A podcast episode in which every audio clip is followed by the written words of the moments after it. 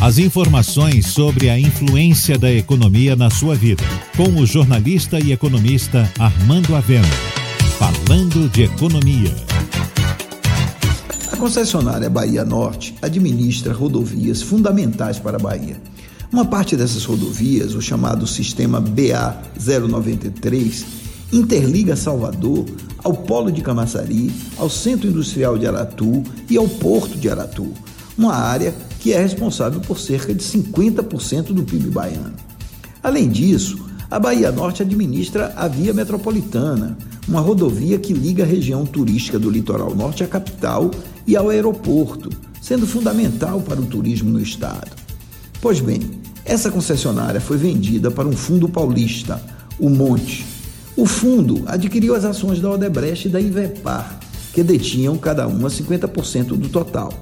Foi um negócio da ordem de 1,5 bilhão de reais. E foi bom para a Bahia, pois tanto a Odebrecht quanto a Invepar estão reformulando seus negócios e já não tinham interesse em tocar a concessionária.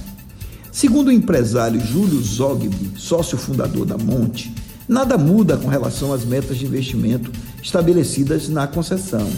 E nada muda com relação aos pedágios, nem com relação ao poder concedente, que continua sendo o governo do Estado e que dita as regras.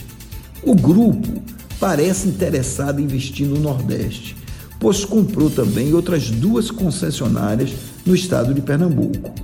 Os novos donos da Bahia Norte mostram interesse em ampliar os investimentos em outras rodovias e pensam até em participar de outros processos de concessão.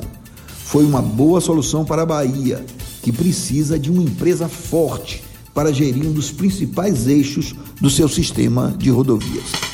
Você ouviu Falando de Economia, com o jornalista e economista Armando Avena.